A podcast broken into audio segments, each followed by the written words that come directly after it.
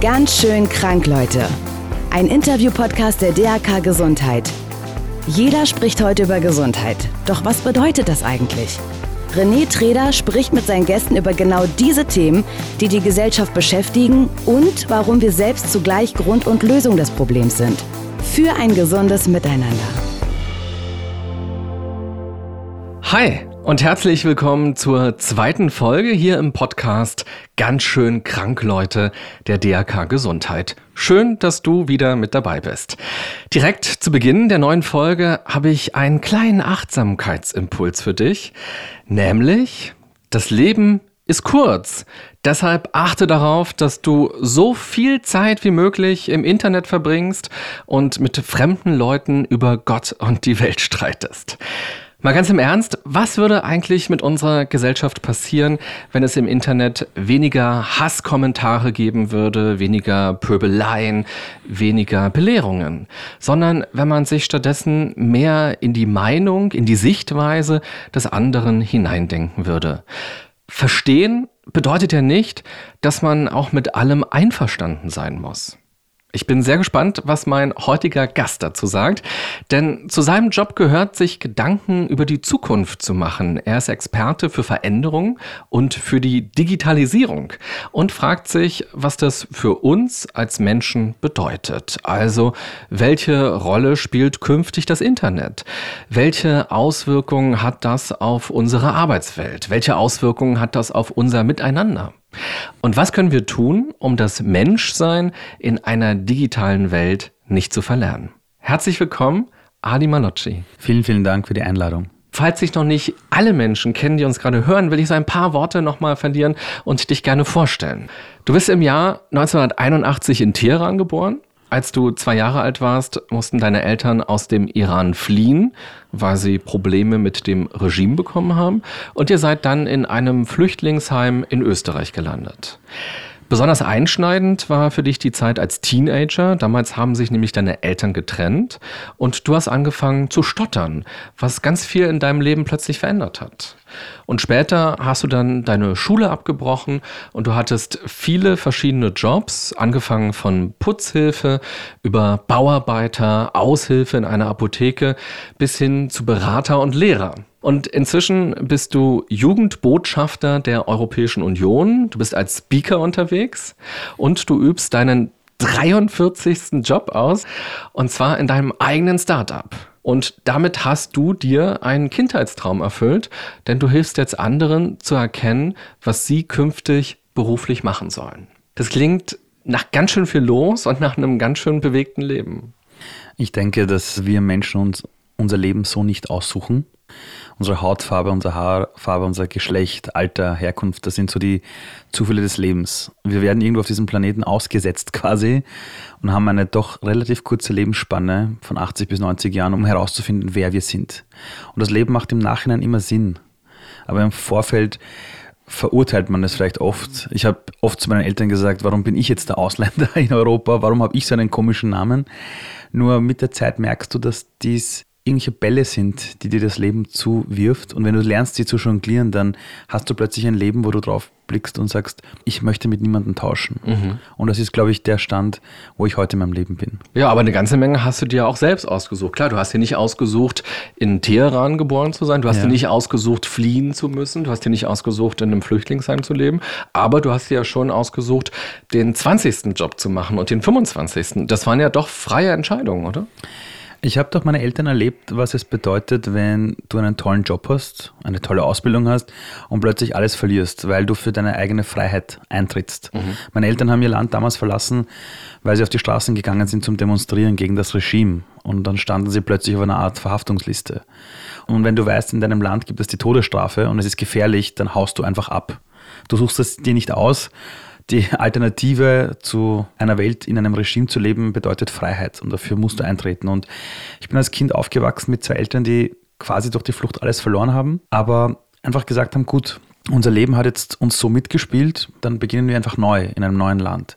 Und wenn du so aufgewachsen bist als Kind mit Erwachsenen, für die Veränderung das eigentlich die einzige Konstante war. Dann ist ein 20., 30. Job gar kein Thema, sondern ich stelle mir oft die Frage, warum haben Menschen eigentlich so wenige Jobs? Weil wir haben auf der Welt aktuell über 100.000 verschiedene Jobtitel und 40 Jobs ist nichts. Und ich freue mich eigentlich schon auf die nächsten 40. Ja, ich wollte gerade fragen, wenn wir uns in zehn Jahren nochmal treffen, dann hast du deinen 80. Job gerade. Ja, früher schon. Früher schon. Also es gibt so viele Dinge, die ich noch probieren möchte, wo ich Teil davon sein will. Und das Leben ist, ob wir es wollen oder nicht, eine Art Riesenspielplatz. Die Frage ist nur, bleibst du immer beim selben Spielzeug mhm. oder gehst du ab und zu weiter und versuchst Erfahrungen zu sammeln? Mhm. Es ist ja gar nicht so leicht zu erkennen, finde ich, was man gerne machen möchte. Oder auch, ich erlebe es immer wieder in Workshops oder in Coachings, dass Leute sagen, so, ich bin unzufrieden in einem Job und ich weiß gar nicht, was ich machen soll. Da gibt es so unendlich viele Möglichkeiten da draußen. Aber ich bleibe vielleicht sogar noch zehn Jahre in meinem Unternehmen, weil ich gar keine Idee habe, was ich machen soll. Du hast mal gesagt, wenn wir erkennen, wobei uns die Augen leuchten, dann erkennen wir unseren Weg. Wobei leuchten denn deine Augen? Das sind so viele verschiedene Dinge. Das kann sein, wenn ich mit Jugendlichen arbeite und diese Jugendlichen mir plötzlich sagen, sie haben jetzt verstanden, dass viele Barrieren, die sie in ihrem Kopf haben, dass oft nur Glaubensmodelle ihrer Eltern sind oder ihrer Großeltern, aber nichts mit der Zukunft zu tun haben. Und so ein Jugendlicher strahlt dich plötzlich an und sagt, okay, ich werde jetzt versuchen, wirklich die Dinge zu tun, die ich will, um meinen Eltern auch mal zu widersprechen. Dann merkst du, du hast plötzlich einem Jugendlichen echt viel Mut mitgegeben. Wo meine Augen auch zum Leuchten beginnen, ist, wenn ich merke, dass ich mit Menschen spreche und sie nach dem Gespräch zu mir sagen, ihnen hat schon lange niemand mehr richtig zugehört mhm. und ihnen Raum gegeben, auf Augenhöhe. Und das sind so Dinge, die kosten kein Geld, das kostet Aufmerksamkeit. Und das sind Dinge, wo ich einfach für mich herausgefunden habe, egal was ich in meinem Leben mache, was mich glücklich macht, ist, wenn ich für die Menschen eine Art Spiegel bin und Menschen daran erinnere, wer sie sind. Mhm. Weil wir es oft in der Gesellschaft einfach vergessen, zu was wir fähig sind. Und egal, ob ich jetzt ein Internet-Startup habe, wo wir anhand von Videos Menschen erklären, wie du im Leben deinen Weg gehen kannst, ob ich jetzt Bücher drüber schreibe, ob ich jetzt Leute berate, ob ich bei NGOs irgendwo aushelfe und Menschen coache, dieser obere Mantel über das alles drüber ist einfach Menschen dazu zu bringen, sich selbst zu erkennen.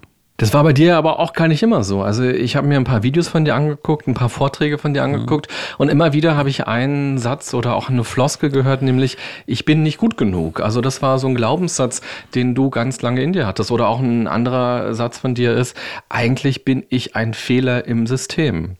Vielleicht kannst du ein bisschen erklären, was du damit meinst.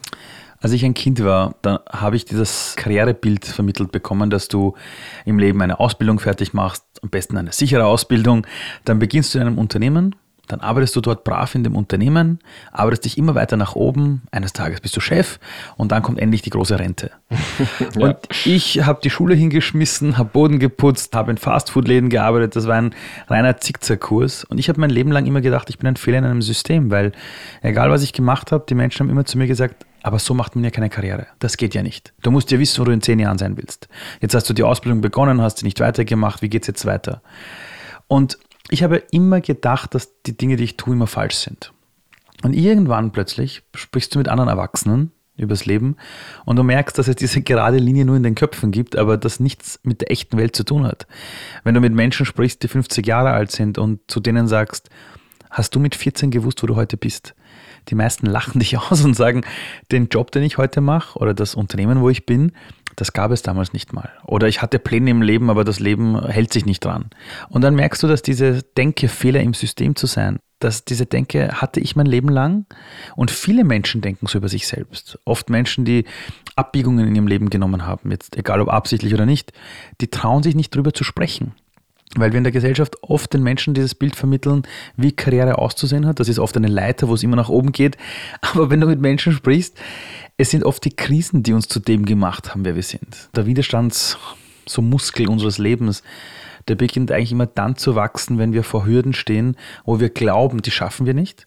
Und dann einen Tag später blicken wir zurück und sagen, wow, diese Dinge schaffe ich. Ja, zu diesen Dingen bin ich fähig.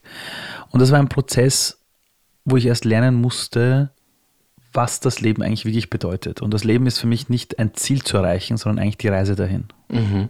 Glaubst du, dass dieser Gedanke, ich bin ein Fehler im System oder ich bin nicht gut genug, auch was mit deiner Kindheit zu tun hat? Nämlich dieses, wir sind geflohen, wir leben, ich glaube, ein Jahr hast du im Flüchtlingsheim am Rande von Wien gelebt. Das ist ja auch eine ganz besondere Situation, so aufzuwachsen, auch eine besondere Situation, in eine neue Gesellschaft reinzukommen plötzlich. Ich glaube, du hast auch mal in irgendeinem deiner Vorträge gesagt, mit deinem Vornamen allein, also mit Ali, hast du, ich weiß es nicht, sechsmal schlechtere Chancen, eine Arbeit zu finden. Also glaubst du, all das, dieser Background von dir, hat auch was mit diesem Mindset zu tun gehabt? Ich glaube mittlerweile, dass wir Menschen zu dem Erwachsenen werden, den wir uns als Kind gewünscht haben. Und meine Kindheit war stark geprägt davon, oft in einer Außenseiterposition gewesen zu sein. Meine Eltern haben mich über alles geliebt. Ich hatte ein, eine Art Dach über dem Kopf, ich hatte was zum Essen, was zum Anziehen. Nur erst in der Schule habe ich das erste Mal gehört, seid ihr arm? Weil die irgendwie herausgefunden haben, dass meine Klamotten halt von der Caritas waren oder vom Roten Kreuz, quasi Secondhand-Klamotten. Die hatte ich, bis ich, glaube ich, circa 13 Jahre alt war. Ich hatte meine ersten Nike-Schuhe mit 13 Jahren meine ersten eigenen von meinem Onkel aus Italien bekommen. Mit denen habe ich, glaube ich, eine Woche im Bett geschlafen, weil ich so stolz auf meine ersten Schuhe war. Das Interessante ist, solange ich nicht wirklich in der Schule war, war das nie ein Mangel für mich. Nie. Ja. Diese Dinge waren für mich total cool und es war toll. Aber erst in der Schule hörst du plötzlich Alibaba, geh wieder zurück, du bist ein Brauner. Das sind so Dinge, die du nicht verstehst als Kind. Und ich habe zu meiner Mutter oft gesagt, Mama, ich habe mir das ja nicht ausgesucht. Und sie hat gesagt, ja, Weißt du, Ali, das, was du in der Schule von den Kindern hörst, das hören die wahrscheinlich zu Hause von ihren Eltern. Und da habe ich relativ früh in meinem Leben lernen müssen, die Aussage einer Person zu trennen von der Person selbst und zu verstehen, dass du eine Person niemals verurteilen darfst. Aber ihre Taten manchmal vielleicht schon, wenn du weißt, woher das kommt und du für dich wissen musst, kannst du die Person in die Verantwortung nehmen oder nicht. Und ein siebenjähriges Kind in der Schule, das dich beschimpft, kannst du nicht wirklich in die Verantwortung nehmen, wenn das Kind von zu Hause so geprägt ist. Mhm. Und das waren schon Dinge, die mich in meinem Leben dazu gebracht haben, zu verstehen, was es bedeutet, wenn du vielleicht zu einer Art Minderheit gehörst, aber gleichzeitig auch für eine Welt zu sorgen, in der das eines Tages vielleicht kein Problem mehr ist für die Menschen. Mhm. Und so habe ich mich, glaube ich, auch zu dem entwickelt, wer ich heute bin. Aber es ist ja nicht nur so, dass Siebenjährige sagen, Alibaba, geh mal zurück in dein mhm. Land, wo du herkommst, oder irgendwelche anderen Beschimpfungen, sondern auch Erwachsene sagen das. Wie reagierst du denn darauf? Also erlebst du denn heute das auch immer noch? Meine Eltern waren ziemlich intelligent, als sie mir als Kind mal gesagt haben, das Wichtigste Ali muss sein, du musst die, die Muttersprache Deutsch quasi du musst sie besser sprechen können als alle anderen. Mhm. Meine Mutter hat immer zu mir gesagt, du musst eines Tages besser Deutsch sprechen als jeder Österreicher, denn du wirst dein Leben lang, wenn man dich ansieht, wird man immer sagen, gut, das ist jetzt ein Ausländer, wo können wir den zuordnen? Wenn du aber den Mund aufmachst und du sprichst so gut Deutsch, dass du alle überrascht, ist jede Diskussion erledigt. Und ich habe im Laufe meines Lebens mir immer gedacht, wie kann es sein, dass ich zum Beispiel 27 Jahre alt bin, ich komme in ein Unternehmen, habe dort zu tun als Berater und plötzlich sagt jemand zu mir auf Kundenseite, oh, Sie sprechen aber gut Deutsch. Ich habe mir jedes Mal gedacht, Leute, ich bin da genauso aufgewachsen, mhm. kam halt ein paar Jahre später, ich bin da genauso aufgewachsen in dieser Welt. Und ja, natürlich passiert es immer wieder und egal in welche Kreise du gehst, die Art und Weise vielleicht, wie man dir das kommuniziert, das sind schon Dinge, die sich verändern. Ehrlich gesagt muss ich aber auch sagen, dass ich die letzten fünf bis sechs Jahre jetzt sicher keine Beleidigungen mehr erfahren habe, weil ich mir auch sehr bewusst meine eigenen Kreise aussuche. Mhm. Also ich habe auch gelernt, wohin ich meine Achtsamkeit zu lenken habe. Aber das ist natürlich immer ein Thema. Mhm. Und das wird wahrscheinlich auch mein Leben lang ein Thema bleiben. Und es ist aber auch gut, dass es ein Thema ist, denn dann kann man auch immer wieder darüber diskutieren und die Dinge klarstellen, wo Menschen vielleicht noch ein sehr falsches Bild haben. Was hättest du dir denn gewünscht als Kind? Also, was hättest du dir für ein Verhalten gewünscht von anderen Kindern oder auch von anderen Erwachsenen? Ob das nun Lehrer sind oder Nachbarn sind, die Leute auf der Straße? Ich hätte mir gewünscht, weniger Druck. Also, egal ob du in der Schule bist und Lehrer dich fragen, wo willst du in zehn Jahren mal sein? Die Frage an sich ist schon absurd, weil kein erwachsener Lehrer weiß überhaupt, was in zehn Jahren passiert. Aber allein diese Fragen in der Schule zu spüren, was willst du später mal machen, das war Druck von den Klassenkollegen ständig zu hören, dass sie alle coole Markenklamotten haben, aber du von der Caritas deine Klamotten hast, das war Druck. Ich wollte immer eine Welt haben, wo man mich in Ruhe lässt und ich aus meiner Freiwilligkeit heraus mich für Dinge entscheiden kann. Als ich fünfeinhalb Jahre alt war und meine Mutter mir gesagt hat, ich werde mit sechs Jahren in die Schule kommen, habe ich Fieber bekommen und einen Heulkrampf, weil das plötzlich für mich etwas war, wo ich hin musste, obwohl ich nicht wollte. Das war mhm. purer Zwang für mich.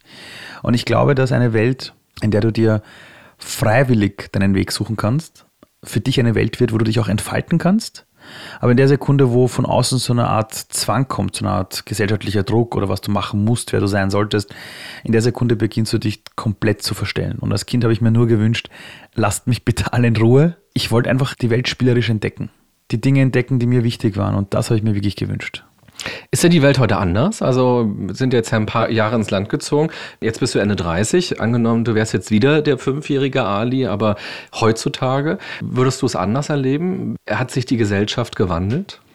Ich habe sehr viel mit Kindern zu tun. Also die Hälfte meiner Arbeit bin ich in Schulen. Das beginnt aber dann meistens so bei den Zehnjährigen, geht drauf bis zu den 19-Jährigen. Und was ich dort merke, ist, dass die Probleme teilweise dieselben sind. Jedes Kind hat in Rekordzeit die Muttersprache gelernt oder hat den aufrechten Gang gelernt. Das sind die zwei schwierigsten Dinge für unser Gehirn. Ein Kind hat gehen gelernt, indem es hundertmal auf die Schnauze gefallen ist und sich vielleicht sogar verletzt hat, aber das Kind hat niemals aufgegeben, dabei die schwierigsten Dinge zu lernen. Wenn ein Kind gehen lernt, dann stehen die Eltern um das Kind herum und feuern das Kind an und freuen sich für das Kind und wissen, das Kind muss die eigenen Fehler machen, damit es gehen lernt.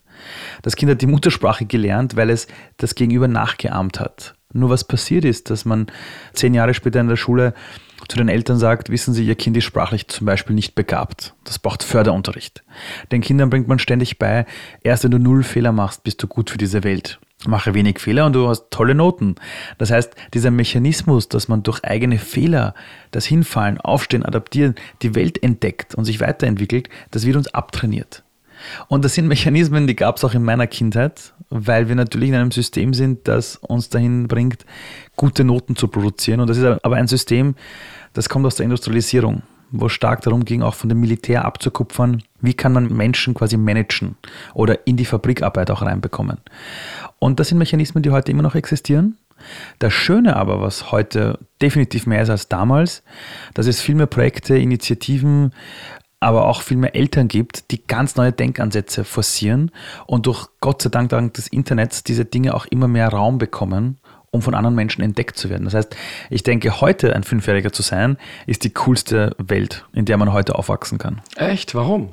Weil die Welt aktuell an einem Scheidepunkt ist, wo wir endlich merken, was wir bis jetzt unterdrückt haben. Jetzt plötzlich kommen Parteien hoch, wo der Ärger und die Angst regiert, aber gleichzeitig dadurch finden auch plötzlich Menschen ihre Stimme in dieser Welt, die vielleicht bis jetzt nie ihren Mund aufgemacht haben. In dieser Welt, wo das Internet uns alle vernetzt, wo plötzlich jeder eine Stimme bekommt, beginnen Menschen das auch zu nutzen. Und für ein Kind ist es aktuell die spannendste Zeit aller Generationen, denn wir haben heute eine Welt, wo du nicht mehr unbedingt dich den Zwängen unterwerfen musst. Als ich ein Kind war, wurde mir in der Schule gesagt, du machst die Schule fertig und hast einen lebenslangen Job. Hätte ich damals als Kind gesagt, ich möchte alle drei Jahre meinen Job wechseln oder alle vier Jahre, hätte doch jeder zu mir gesagt, du bist nicht loyal, auf dich kann man sich nicht verlassen. Wenn heute jemand nach vier Jahren den Job wechselt, sagt doch jeder, der hat sich weiterentwickelt. Mhm. Das ist aber natürlich auch durch die Finanzkrise entstanden, wo wir gesehen haben, es gibt keine sicheren Jobs mehr. Was aktuell das Coole an der Welt ist, dass Menschen gezwungen werden, die Sicherheit nicht mehr im Außen zu suchen und in der Zukunft oder in der Vergangenheit oder bei Organisationen, sondern endlich bei sich selbst. Mhm. Und das ist die größte Chance der Menschheitsgeschichte zu wachsen. Du hast ja vor ein paar Minuten gesagt, äh, damals gab es so einen Druck und du hättest dir gewünscht, dass es diesen Druck nicht gibt, dass Leute nicht zu dir sagen, was willst du denn mal in zehn Jahren machen oder wie willst du dich entwickeln? Und ist es nicht aber so, auch gerade durch diese Digitalisierung, durch das Internet, dass der Druck eher zugenommen hat, weil ich kann jetzt sehen, was gerade Paris Hilton in den USA macht, wie die ihr Leben lebt. Und ich vergleiche mich bei Instagram mit Leuten mhm. und sehe, oh wow, da hat schon jemand wieder einen tollen Urlaub auf den Bahamas und ich sitze hier im kalten Berlin und der Wind pfeift mich hier weg. Ist das nicht auch ein enormer Druck, der plötzlich auf uns einprasselt und wo es gar nicht so leicht ist, seinen eigenen Weg zu gehen und wirklich zu verstehen, was will ich denn mit diesen ganzen Möglichkeiten, die es gibt? Das ist ein sehr, sehr guter Punkt. Ich glaube, wir sind die erste Generation oder die erste Reihe an Generationen, die gerade lernt, mit diesen neuen Informationsverarbeitungsmechanismen überhaupt umzugehen. Heute, ja, ist jeder ein Superstar im Internet und wir sehen ständig auf Instagram, dass jeder ein besseres Leben hat als wir. Wir blicken in den Spiegel und sagen, warum hat jeder sein Leben, aber ich nicht? Was ist denn da los? Wir dürfen aber auch nicht vergessen, dass jede Generation ihre Fehler machen muss, um zu verstehen, wer sie eigentlich ist. In 20 Jahren werden die Menschen über uns lachen und sagen, ihr hattet das Wissen der Welt in eurer Hosentasche. Und ihr habt das Zeug verwendet für Katzenfotos und für Selfies. Was war los mit euch? Wir lernen gerade erst mit diesen Mechanismen umzugehen und wir lernen auch erst zu verstehen, was das mit uns macht. Mhm. Als Social Media entstanden ist, haben das viele Menschen damals skeptisch gesehen, aber all diese Menschen laden heute auch ihre Fotos aus dem Urlaub hoch. Wir wissen aber auch heute, dass bei den 20- bis 30-Jährigen in Europa zum Beispiel die Verschreibung von Antidepressiva ganz stark nach oben geht in vielen Bereichen, weil das Jugendliche sind, die zwar immer von den Generationen davor gehört haben, euch soll es mal besser gehen als uns, ihr könnt alles haben, aber gleichzeitig auch sehen, dieses Idealbild, es zu schaffen, das werden sie nie erreichen, weil es immer noch wieder jemanden gibt, dem es noch besser geht. Und wenn ich in den Schulen bin und mit 17-Jährigen zu tun habe, dann merkst du, dass die zu Hause immer noch hören von den Eltern, lebenslanger Job, sichere Ausbildung, später mal die Rente ist das Wichtigste. Gleichzeitig entdecken sie aber eine Welt, in der kein Arbeitgeber dir mehr einen lebenslangen Job garantieren kann. Und auf Social Media sehen sie ständig, dass es allen besser geht. Gleichzeitig lernen sie aber auch nicht mehr diese Geduld im Leben, denn wir haben eine Welt, in der, wenn du dir deinen Lieblingssong anhören möchtest, du kannst jetzt ins Internet gehen und es dir kostenlos reinziehen. Mhm. Ich als 14-Jähriger habe vor MTV noch warten müssen, bis mein Lieblingssong kommt. Wenn ich meine Schallplatte wollte von David Hasselhoff, wer den vielleicht noch kennt, ich habe das Ding bestellen müssen im Internet und drei Wochen, also im Internet sage ich, in einem Katalog habe ich es bestellen mhm. müssen und drei Wochen warten müssen, bis das Ding hoffentlich per Post kommt. Mhm. Die Jugendlichen heute sind in einer Welt, die sich gerade öffnet anhand der Möglichkeiten, aber sie sind aber auch in einer Art Sandwich-Position, wo sie von den älteren Generationen ein Weltbild bekommen, das einfach nicht mehr stimmt und gleichzeitig auch sehen, was alles möglich ist. Und ja, der Druck nimmt extrem zu. Und das ist aber auch die erste Generation, die auch lernen muss, damit umzugehen. Wir sehen im Bildungswesen zum Beispiel, dass immer mehr Schulen auch Achtsamkeitskurse anbieten, schon in den Volksschulen, um die Menschen dazu zu bringen, zu verstehen, dass es keinen Sinn macht, allen Dingen hinterherzulaufen, sondern sich auch achtsam die Frage zu stellen, wer bin ich, was will ich und muss ich dann auf alles reagieren. Und das ist ein Lernprozess und der wird wahrscheinlich die nächsten fünf bis zehn Jahre dauern. Gelingt es dir denn, wenn du mit Freunden zusammen bist und ihr redet über David Hasselhoff und jemand sagt, ja, wann war der nochmal in Berlin oder wie alt ist der jetzt, dass man dann nicht sofort Wikipedia anschmeißt oder alles googelt?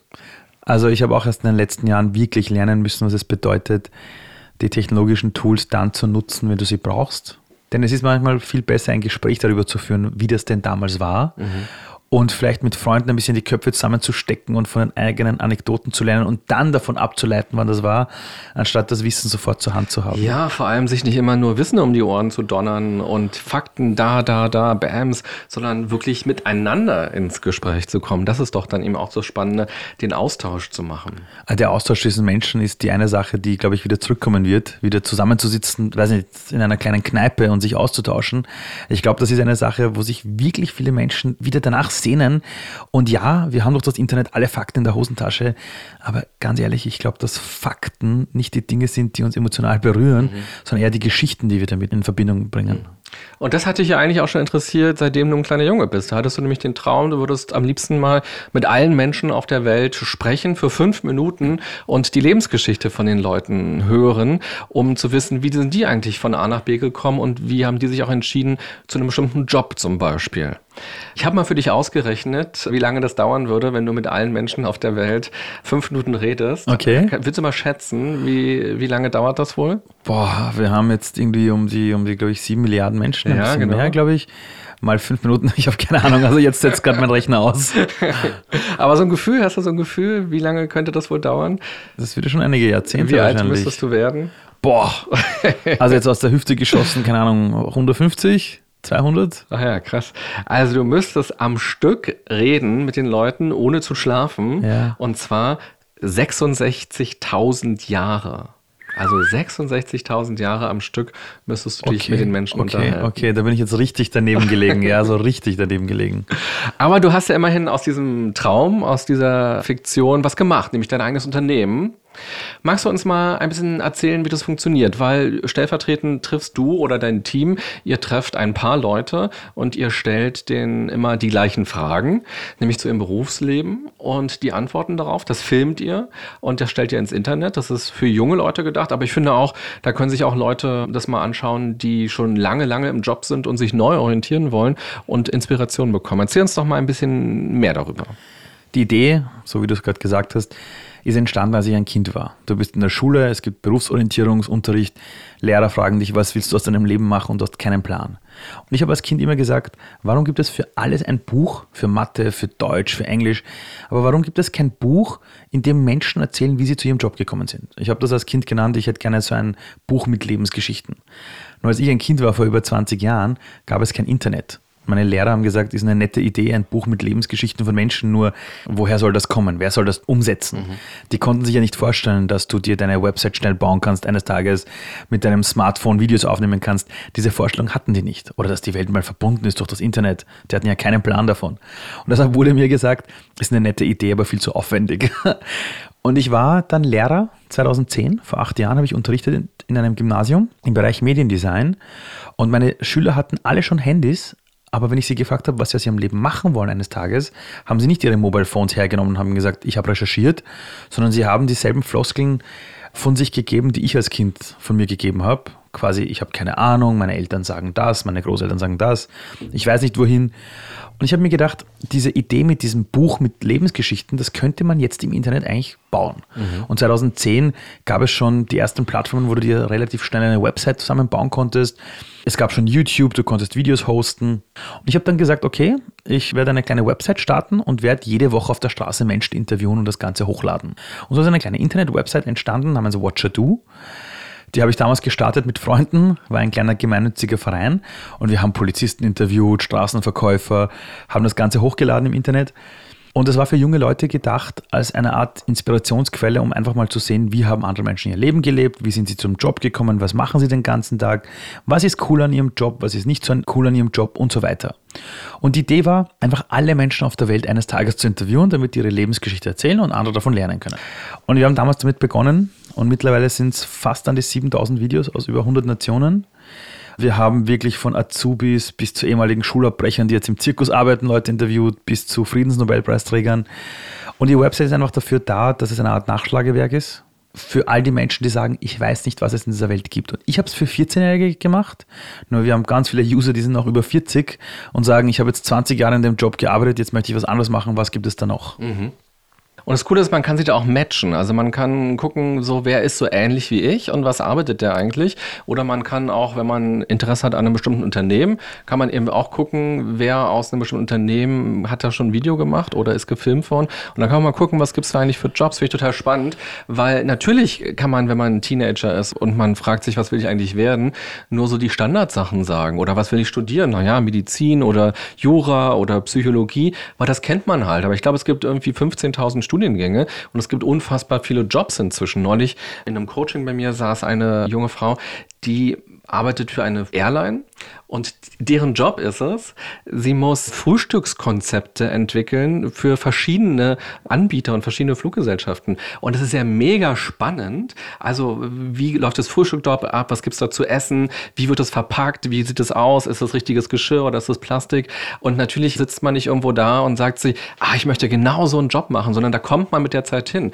Und es ist total spannend, wenn man sowas dann auf eurer Plattform sieht, kriegt man so eine Idee, was kann man denn eigentlich mit einer bestimmten Ausbildung machen? Und eine Frage, die alle bei euch gestellt bekommen, ist die Frage, drei Antworten von deinem 14-jährigen Ich, also drei Tipps, was würde dein 14-jähriges Ich dir jetzt umgekehrt raten? Wie würdest du, Ali, diese Frage jetzt beantworten? Der 14-jährige Ali, was kann der dir für Tipps heute mitgeben? Also definitiv, der erste Ratschlag ist wirklich, so wie du bist, bist du gut genug. Also du musst nicht erst jemand werden, sondern eigentlich bist du schon jemand. Nur entdecke dich selbst. Der zweite Ratschlag ist, versuch wirklich im Leben alles zu erreichen, was du willst, aber niemals mit Ellbogen. Und der dritte Ratschlag, das ist eine gute Frage. Ich glaube, dass man sich nicht selbst ernst nehmen sollte. Zu sehr. Also wirklich, das Leben ist ein Spiel, nimm dich echt nicht zu ernst.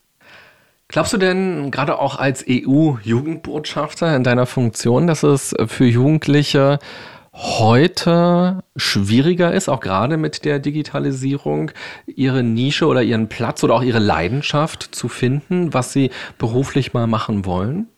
Es ist, das geht in beide Richtungen. Ich glaube, dass es noch nie so cool war, die eigene Nische zu finden, aber gleichzeitig auch noch nie so schwierig. Wenn Menschen zu viele Möglichkeiten bekommen, bei einer großen Frage oder wenn man, weiß nicht, in ein Restaurant geht und da ist ein Buffet und du hast 400 verschiedene Speisen, dann ist das viel schwieriger für dich, dich zu entscheiden, als wenn dort jetzt fünf Speisen mhm. herumstehen. Irgendwann sagt unser Gehirn, so, das ist einfach zu viel für mich. Naja, vor allem, ich denke dann, hätte ich doch die A20 nehmen sollen mit Tofu und dann, ja, also man vergleicht dann eben auch viel. Genau, und das ist eine Sache, wo wir halt nie gelernt haben, damit umzugehen. Und Jugendliche sind natürlich total überwältigt von den Möglichkeiten, weil sie eben alles machen können. Und das Problem ist, sie wollen halt alles jetzt machen. Und ich als junger Mensch hatte auch keine Geduld. Ich wollte auch alles sofort jetzt haben in der Sekunde. Und ich hatte aber damals nicht diese ganzen Möglichkeiten. Jugendliche haben diese Möglichkeiten und du merkst, dass der 17-Jährige total gestresst ist, aber wenn der dann mal 30 ist, ist er um einiges doch entspannter und sieht die Dinge auch ein bisschen anders und merkt, du musst nicht alles jetzt sofort haben, sondern Nein sagen ist eigentlich die größte Kunst eines Tages in deinem Leben. Und die große Nische zu finden in deinem Leben war noch nie so leicht wie jetzt, wenn du verstehst, dass es einfach Zeit benötigt, diese Nische mal zu finden. Ich selbst habe erst mit 29 oder 30 gewusst, was ich wirklich machen möchte. Und diese Lebenszeit, die ich bis dahin probiert habe, wer ich eigentlich bin, die habe ich benötigt. Und wenn ich mit Jugendlichen arbeite, ist die größte Kunst, die dazu zu bringen, zu verstehen, dass ein großer Teil ihres Lebens jetzt am Anfang mal darauf fokussiert sein sollte, zu probieren, zu probieren, zu probieren. Denn es ist unmöglich, mit 20 zu wissen, wer du bist und was du willst, weil es eben so viele Möglichkeiten gibt. Mhm. Und weil dir auch jeder erzählt, wer du sein solltest. Und deine eigene Stimme zu finden, braucht eine Reife. Und das dauert einfach.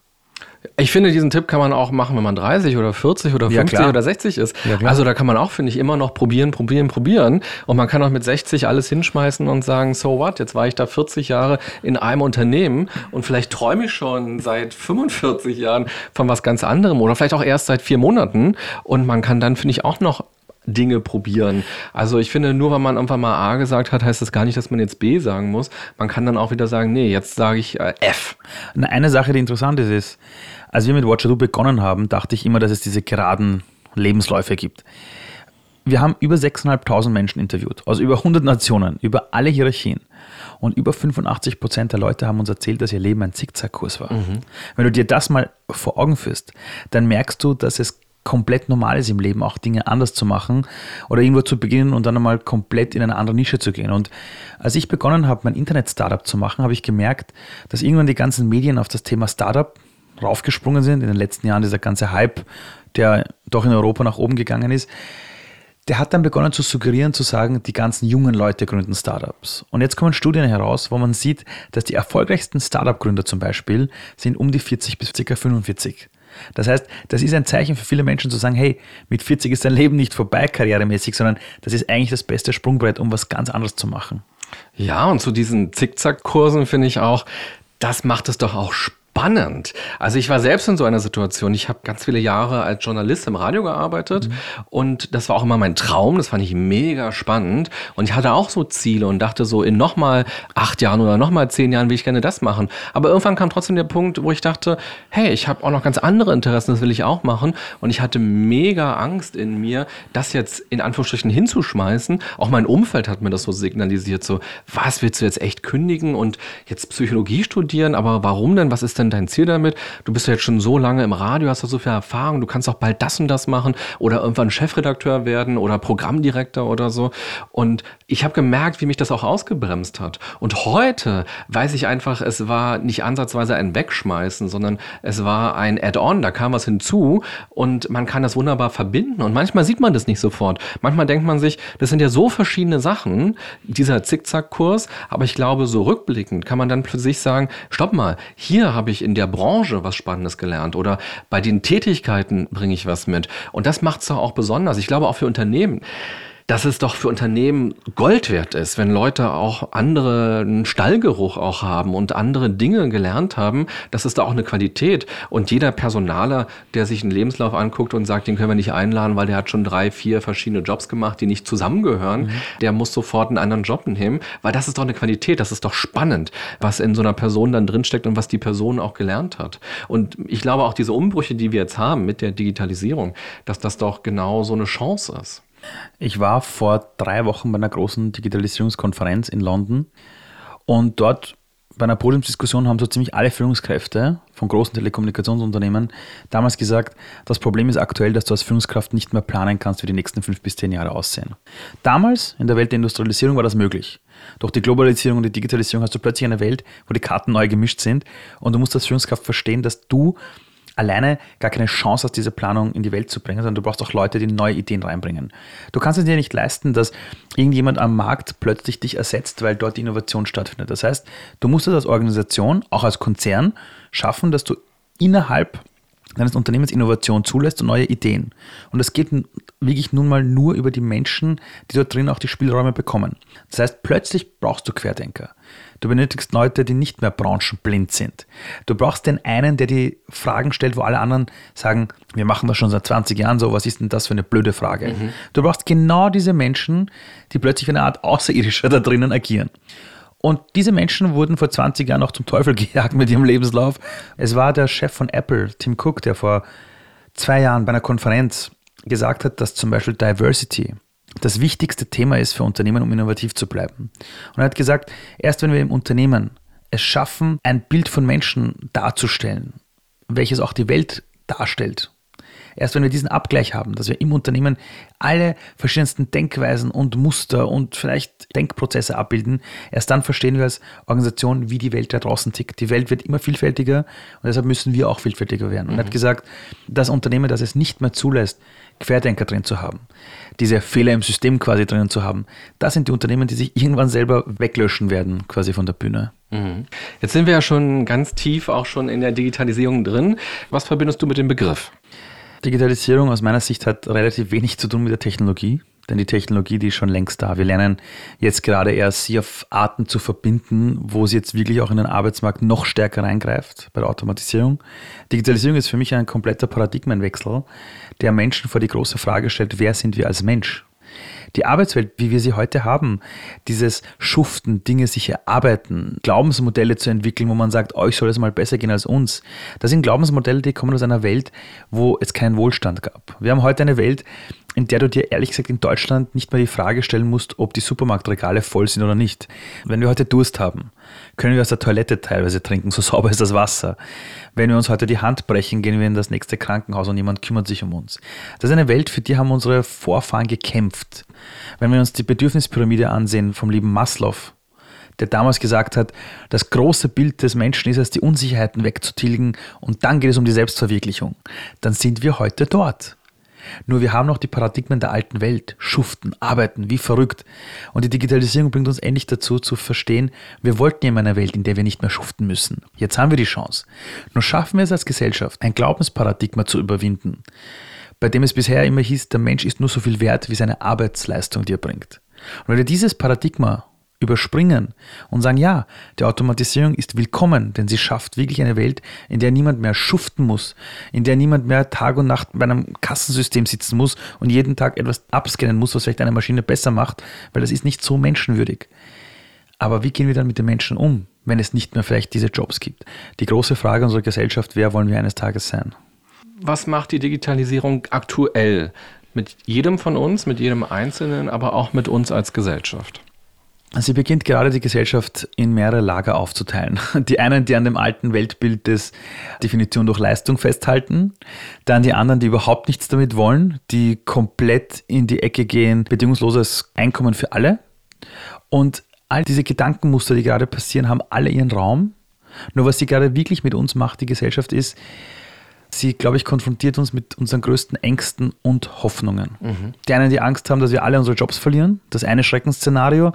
Die anderen, die sagen, es wird wundervoll werden und es wird die Utopie werden, wo wir hin wollten. Das heißt, was wir aktuell erleben, aber ich glaube, das wird auch wieder vorbeigehen, ist eine Trennung der Gesellschaft in entweder oder.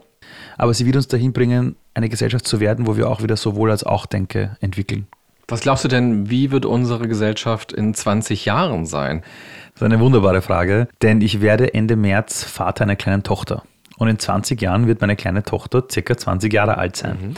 Und ich wünsche mir in 20 Jahren eine Welt, in der meine Tochter wirklich für sich entscheiden kann, wie sie ihren Tag nutzen möchte für sich selbst, also wirklich intrinsisch motiviert. Mhm.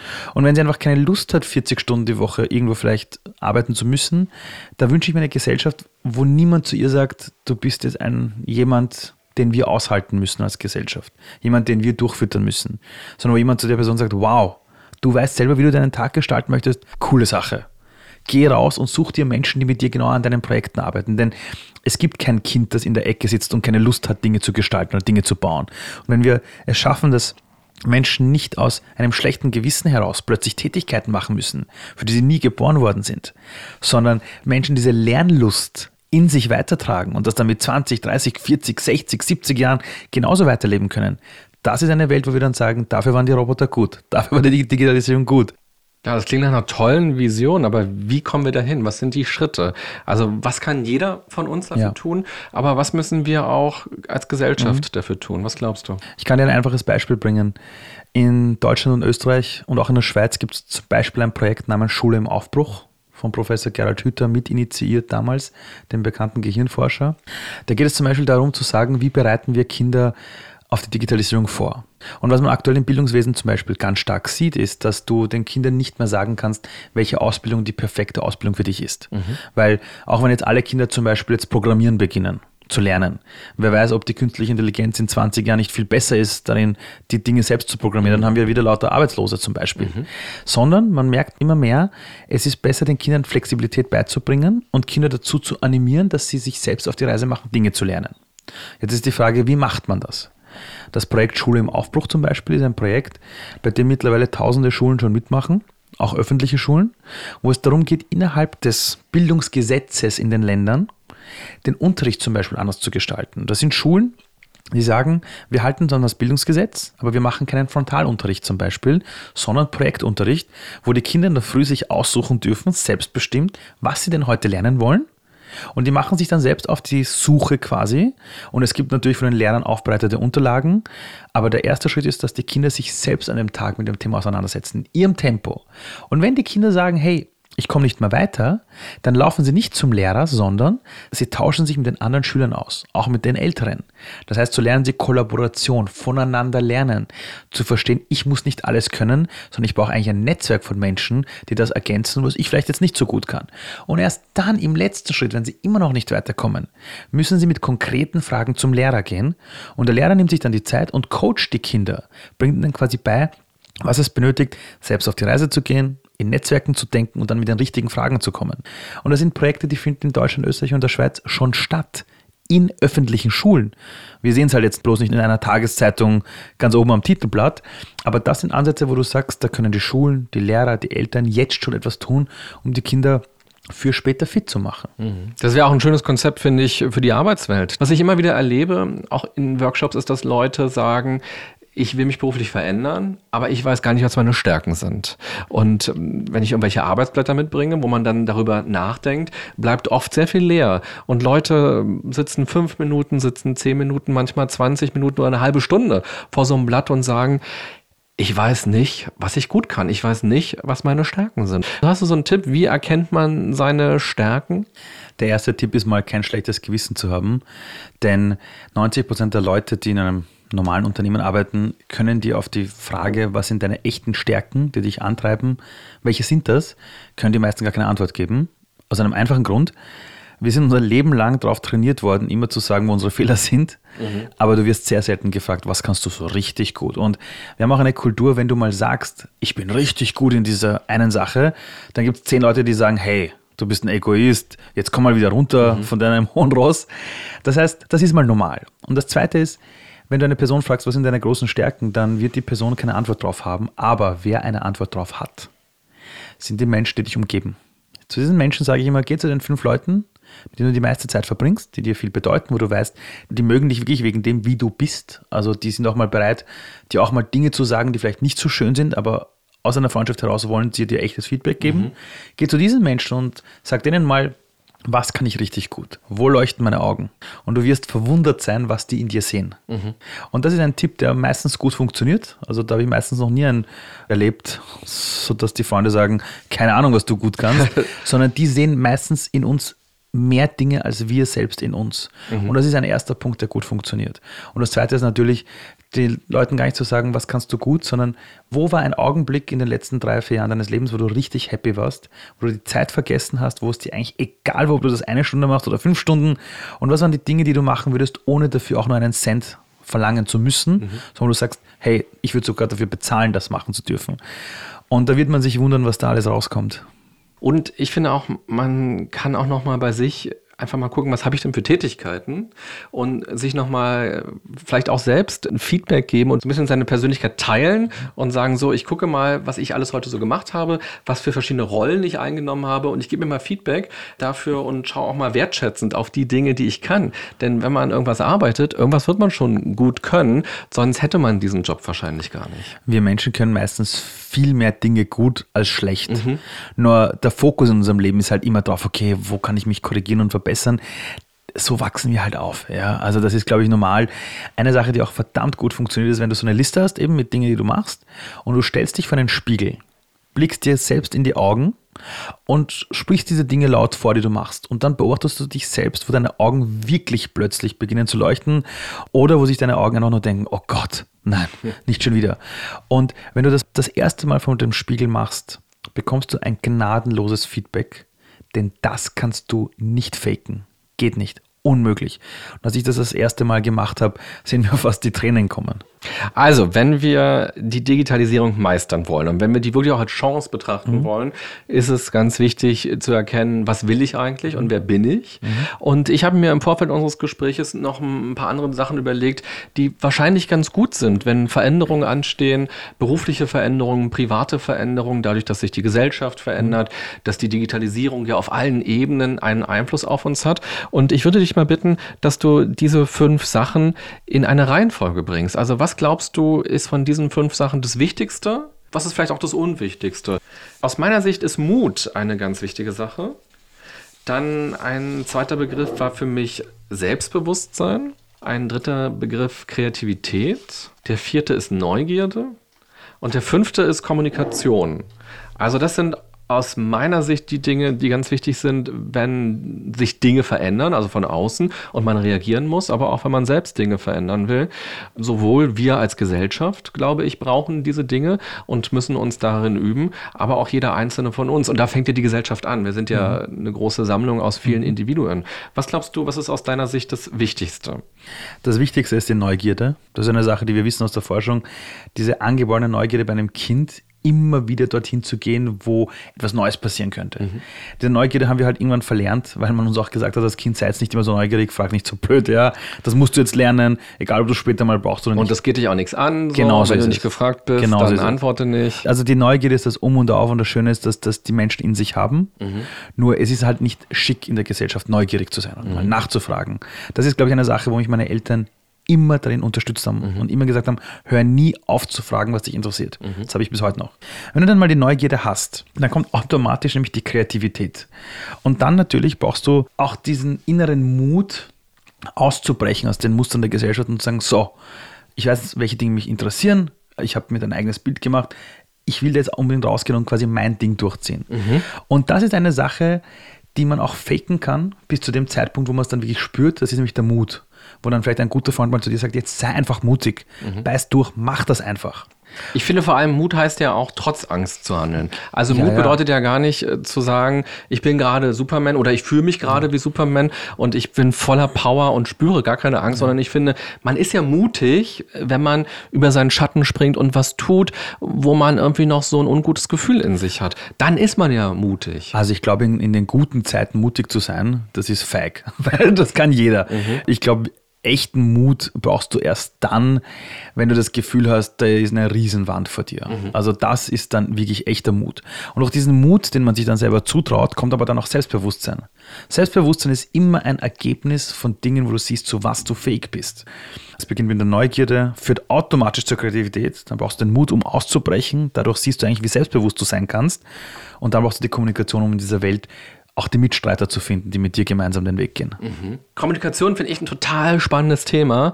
Ich glaube zum Beispiel auch, dass die Führungskräfte der Zukunft eigentlich Kommunikationsmanager sind, weil es geht gar nicht mehr um Fakten unbedingt, es geht nicht um Prozesse, die man so eins zu eins so sehen kann, verfolgen kann, sondern es geht darum, darüber zu reden, wo man hin will, wie man da hinkommt, was das Wichtige ist. Wie können wir besser kommunizieren? Was wir aktuell zum Beispiel sehen bei der politischen Lage in Europa, ist, wir merken die Menschen, die mit Fakten versuchen, Politik zu gewinnen, mhm. Wahlen zu gewinnen, die haben so ziemlich auf der ganzen Strecke verloren. Was wir sehen, was immer mehr aufkommt und was wir endlich erkennen, ist, dass es die Emotion ist, mhm. die wirklich anspricht. Das heißt, was wir wirklich lernen müssen, echte Kommunikationsmanager wirklich lernen müssen, ist Emotionsregulierung. Bevor du mit einer Person auch nur ein Wort austauscht, musst du verstehen, ob diese Person aus der Angst agiert, aus dem Ärger, aus der Begeisterung, aus der Freude, aus der Neugierde. Und wenn du bei dieser Emotion einsteigst und die Person dort abholst und das auch wirklich der Person zeigst, ich sehe dich in dieser Emotion, dann sind Menschen offen für die Information dahinter. Jeder Kinofilm, in den wir uns reinsetzen, der vermittelt Emotion, Spannung und dann kommt die Story dazu. Jede Musik, die abgespielt wird im Hintergrund, baut in unsere Emotion auf. Und ich verstehe nicht, warum wir die letzten Jahre in dieser Welt immer gesagt haben, wir müssen objektiv bleiben, anhand der Fakten miteinander umgehen. Kein Mensch ist objektiv. Kein Mensch liebt es anhand von Fakten sich steuern zu lassen, sondern es sind immer die Emotionen.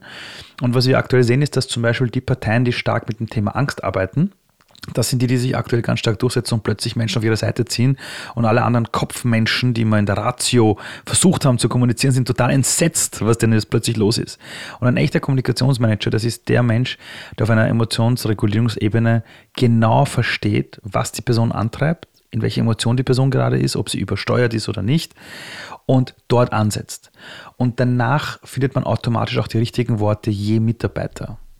Was glaubst du denn gerade mit dem Internet, wo wir kilometerweit entfernt sitzen plötzlich und den anderen ja gar nicht sehen, sondern ein cooles Profilfoto von demjenigen sehen, was photogeshoppt ist und wo der vielleicht sogar ganz anders aussieht, wenn wir uns das erste Mal begegnen, ob das nun bei LinkedIn ist oder bei Sing oder auf Dating-Plattformen, bei Facebook, wo auch immer. Wie kann man denn auch über so eine Distanz durch das Internet ein Gespür füreinander entwickeln und auch wieder eine Liebe? Das klingt ja so hochtrabend, aber wir merken das ja auch bei den ganzen Hasskommentaren, die online sind. Und Hass schürt neuen Hass und steckt wahnsinnig an. Also was müssen wir anders machen, was müssen wir lernen, um da auch besser miteinander umzugehen? Das Internet ist in vielen Bereichen eine Art Verstärker. Ein Verstärker für etwas, das schon immer existiert hat. Der ganze Hass, den gab es früher auch schon, nur der hatte keine Kanäle, um den plötzlich so, so publik zu machen, sondern der wurde dann halt in einem Restaurant oder im Café, wenn man mit Freunden gesessen ist oder in der Kneipe, wurde halt dort über Dinge geschimpft und alle haben gesagt, ja, stimmt. Jetzt plötzlich bekommt jeder eine Stimme und das ist ein großer Verstärker. Und was wir beim Internet aber auch merken, ist, dass die Dinge halt natürlich auch Zeit brauchen in der Kommunikation. Mhm. Wir glauben oft, dass Internet gleichzeitig bedeutet, nur eine Schlagzeile rauszujagen und Hass gegen Hass. Nur die Menschen zum Beispiel, die manchmal oft angegriffen werden, werden von irgendwelchen Internet-Trollen, die, die sich die Arbeit machen, mit diesen Trollen dann in eine Diskussion zu gehen, auch mit Private Messages hin und her zu schreiben, die erzählen dann oft, dass wenn sie dann für echte Aufklärung sorgen bei diesem Menschen, der Hass von sich gibt, die Diskussion geht dann plötzlich in eine komplett andere Richtung. Und am Ende entschuldigen sich die Menschen oder schreiben nicht mehr zurück und sind dann plötzlich ganz still. Mhm. Das heißt, was das Internet schon für eine Möglichkeit gegeben hat, ist relativ anonym und schnell einfach mal sich quasi auszukotzen. Mhm. Nur jetzt lernen wir gerade auch in eine Diskussionskultur zu gehen und diese Dinge vielleicht abzufangen, auch den Leuten klar zu machen, es ist nicht okay, einfach herumzuschimpfen und die Leute emotional zu degradieren. Wir haben Gott sei Dank jetzt auch immer mehr den Staat, der mit dem Recht durchgreift mhm. und diese Leute auch zurechtweist. Das heißt, wir lernen gerade auch mit diesem Hass umzugehen. Auf der anderen Seite muss ich aber auch sagen, ich weiß noch, wie ich in den ersten Chatrooms vor vielen Jahren war, in meiner Jugend, als das Internet aufgekommen ist und dort gab es auch so, so Liebes-Chatrooms zum Daten. Mhm. Und ich habe viele Freunde, die ihre Frau oder ihre Freundin oder den Ehemann im Internet kennengelernt haben. Und die haben dann auch erzählt, da ist dann über Monate lang irgendwelche Chats hin und her gegangen und dort wurde dann Emotion aufgebaut und dann auch Liebe. Ja, ich finde, viel Fantasie wird da immer aufgebaut, ja, viel Fiktion. Ja, aber diese Fiktion, die muss dann natürlich dann auch der echten Realität standhalten. Also es gibt ja nichts Schlimmeres, als wenn du in einer Dating-App jemanden kennenlernst und dann kommt das erste Treffen und du sitzt dort und beide schweigen sich an, weil quasi ein Fake-Profil vor dem anderen Fake-Profil sich versucht hat, besser aber darzustellen. Ist es in 90 Prozent der Fälle nicht eigentlich so? Also wenn ich mich mit Leuten unterhalte, ja. die auf solchen Plattformen ja. unterwegs sind, die gehen oft total gefrustet nach Hause und sagen, oh, ich fühle mich verarscht, das Foto, der sah ja ganz anders aus. Und ich glaube, die Leute meinen es nicht mal böse, sondern man stellt da halt was rein, man identifiziert sich vielleicht sogar mit dem Foto, aber ich glaube, unser Gehirn spielt uns immer einen Streich, weil wir sehen ein Bild oder drei Bilder von einem Menschen und unser Gehirn dichtet ja den ganzen Rest dazu, weil es keine Lücken will. Es will ja immer ein komplettes Bild haben und es denkt sich eine Stimme, es denkt sich eine Art zu lachen, eine Art der Bewegung und dann treffen wir den anderen nach Monaten des Chattens und sehen plötzlich, der ist ja ganz anders, als ich mir das vorgestellt habe und fühlen uns aber betrogen. Also ich glaube, diese Hochglanzwerbung im Internet ist, glaube ich, komplett normal. Ich würde sogar auch in einem anderen Bereich sehen. Wenn ich eine, eine Werbung sehe für den schönsten, coolsten Burger und ich gehe in den Burgerladen, der Burger sieht nie so aus wie auf dem Plakat, ja. Und wir Menschen haben auch nicht mehr gelernt, mit Enttäuschung umzugehen. Die Enttäuschung wird eine der größten Tugenden für die Digitalisierung, denn die Enttäuschung ist das Ende unserer Täuschung.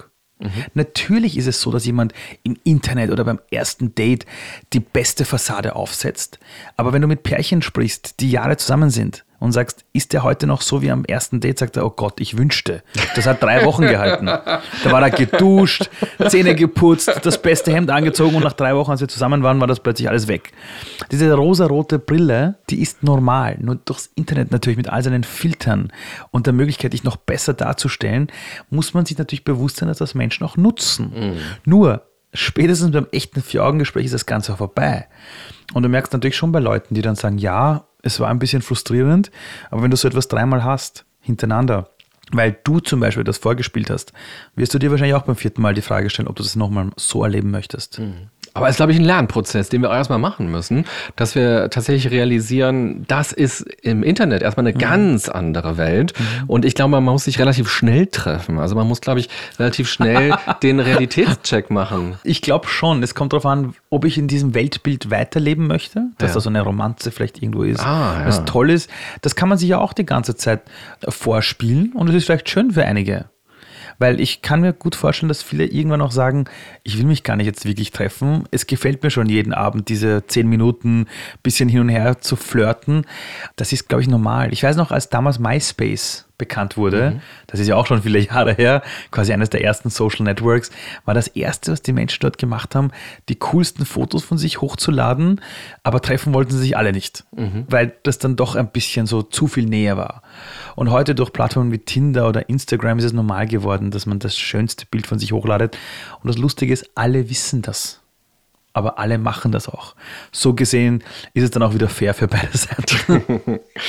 Du hast gerade was Interessantes so im Nebensatz gesagt, nämlich, dass man sich vielleicht gar nicht treffen will. Man sitzt zu Hause und es reicht schon, dass man mit einem anderen Menschen kommuniziert hat am Ende des Arbeitstages und sich vielleicht nicht mehr ganz so einsam fühlt. Das ist ja auch ein ganz großes Thema, wenn wir über Internet reden, über Digitalisierung, Einsamkeit. Also sehr viele Menschen fühlen sich einsam. Es gibt so Zahlen, dass zum Beispiel gerade bei den älteren Menschen ist es so, die über 80 20-Jährigen. Das sind über 700.000 Menschen, die sich einsam fühlen. Aber es ist nicht mal nur ein Thema von den älteren Leuten, auch junge Leute fühlen sich einsam. Da gibt es so Zahlen, dass eigentlich in allen Altersgruppen ungefähr 10 bis 15 Prozent mhm. der Menschen einsam sind. Und Einsamkeit ist ja ein Krankmachfaktor. Mhm. Also inzwischen geht man davon aus, einsam zu sein ist genauso gesundheitsschädlich wie ein paar Zigaretten pro Tag zu rauchen. Und wir wissen, wie schädlich Rauchen ist. Mhm. Und einfach einfach nur, dass man niemanden hat, dass man allein mhm. ist, dass das belastet, das ist schon ein Krankheitsfaktor. Wie stellst du dir deinen 100. Geburtstag vor? Also ich habe beschlossen, ich werde 113 Jahre alt. Ja. Ja. Und ich stelle mir so vor, dass meine Enkelkinder, meine Familie um mich herum sitzt und wir dann einfach eine richtig nette Feier haben in einem Garten. Ja. Und wirklich noch die Energie habe, auch meine, meine kleinen Enkelkinder selber herumzutragen. Und was ich aber auch zu dem Zeitpunkt möchte, ist, dass ganz viele Generationen sich dort treffen. Mhm. Und zum Thema Einsamkeit ist es wirklich so. In den Schulen erleben wir oft, dass immer mehr Erwachsene sagen, immer mehr Kinder können nicht sinnerfassend lesen und schreiben zum Beispiel. Und das ist zum Beispiel eine Folge davon, wenn man mit den Kindern nicht mehr spricht. Wir haben seit einigen Jahren diese Fälle, dass viele Eltern ihren Kindern nicht mehr die Aufmerksamkeit geben, mit ihnen zu sprechen, sondern wenn das Kind ein bisschen herumnörgelt, bekommt das Kind gleich ein Tablet vor das Gesicht oder ein Handy, damit es einfach Ruhe gibt und sich irgendwelche Videos reinzieht. Und diese Art und Weise nicht mehr mit den Menschen zu sprechen, weil wir ständig beschäftigt sind, führt natürlich auch bei den älteren Menschen dazu, dass man auch nicht mehr mit den Großeltern spricht oder mit mhm. den Pensionisten. Und wir sehen aktuell, dass die Demenz zum Beispiel ganz stark zunimmt bei den älteren Leuten, obwohl wir in einer Welt sind, wo der Wohlstand, die Technologie und die Vernetzung noch nie so hoch war, aber wir haben vergessen, miteinander in Kommunikation zu treten. Und das wünschen sich aber auch viele Menschen wieder zurück. Und jetzt gerade merken wir, hey, vielleicht ist dieses rein digital kommunizieren und ständig in dieses Ding reinblicken, vielleicht ist das jetzt doch nicht Weisheit letzter Schluss. Und viel mehr Menschen, auch Jugendliche, wünschen sich endlich wieder diese Beziehungsebene zu haben. Und das ist auch das Schöne, das kommt ja wieder. Mhm. Was können wir tun, um das Menschsein in unserer digitalen Welt nicht zu verlernen? Mehr Gespräche führen. Mehr Gespräche mit einer Person führen, wieder ins Kaffeehaus gehen, sich einfach treffen und einfach miteinander quatschen und sich wieder mal für den anderen gegenüber interessieren. Was treibt den an? Was interessiert den? Sich mal wieder für das Gegenüber zu interessieren. Nicht sofort zu antworten, nicht es besser zu wissen, keine Ratschläge um die Ohren zu schmeißen, nicht versuchen, die Person zu belehren, wie sie ihre Probleme lösen sollte, sondern hilf einer Person wieder, sich selber mal zuzuhören beim Reden. So, lieber Ali, am Ende unseres Interviews noch drei Sätze von mir, die du beendest. Der erste Satz lautet, ein gesundes Miteinander bedeutet für mich, zu sich selbst gut zu sein. Und der erste Schritt dorthin? In der Früh mit einer Bauchatmung beginnen. Und dafür sollten wir jeden Tag mindestens einmal uns hinsetzen auf eine Parkbank und einfach zehn Minuten nur in den Himmel blicken. Ach, wie schön. Liebe Podcast-Hörerin, lieber Podcast-Hörer, ich hoffe, dir hat diese Folge auch gefallen. Du kannst ja mal für dich überlegen, was für dich das Spannendste war und was du vielleicht ganz aktiv anpacken willst oder auch anders machen willst, um deine Zukunft zu gestalten. Und wenn du magst, dann hören wir uns schon in ganz naher Zukunft wieder. Bis bald, bye bye, sagt René Träder. Das war ganz schön krank, Leute der Podcast der DAK Gesundheit mit René Treder. Danke fürs Zuhören und abonniert gerne unseren Podcast, um keinen der folgenden spannenden Gäste mit ihren inspirierenden Geschichten zu verpassen. Und nicht vergessen, für ein gesundes Miteinander.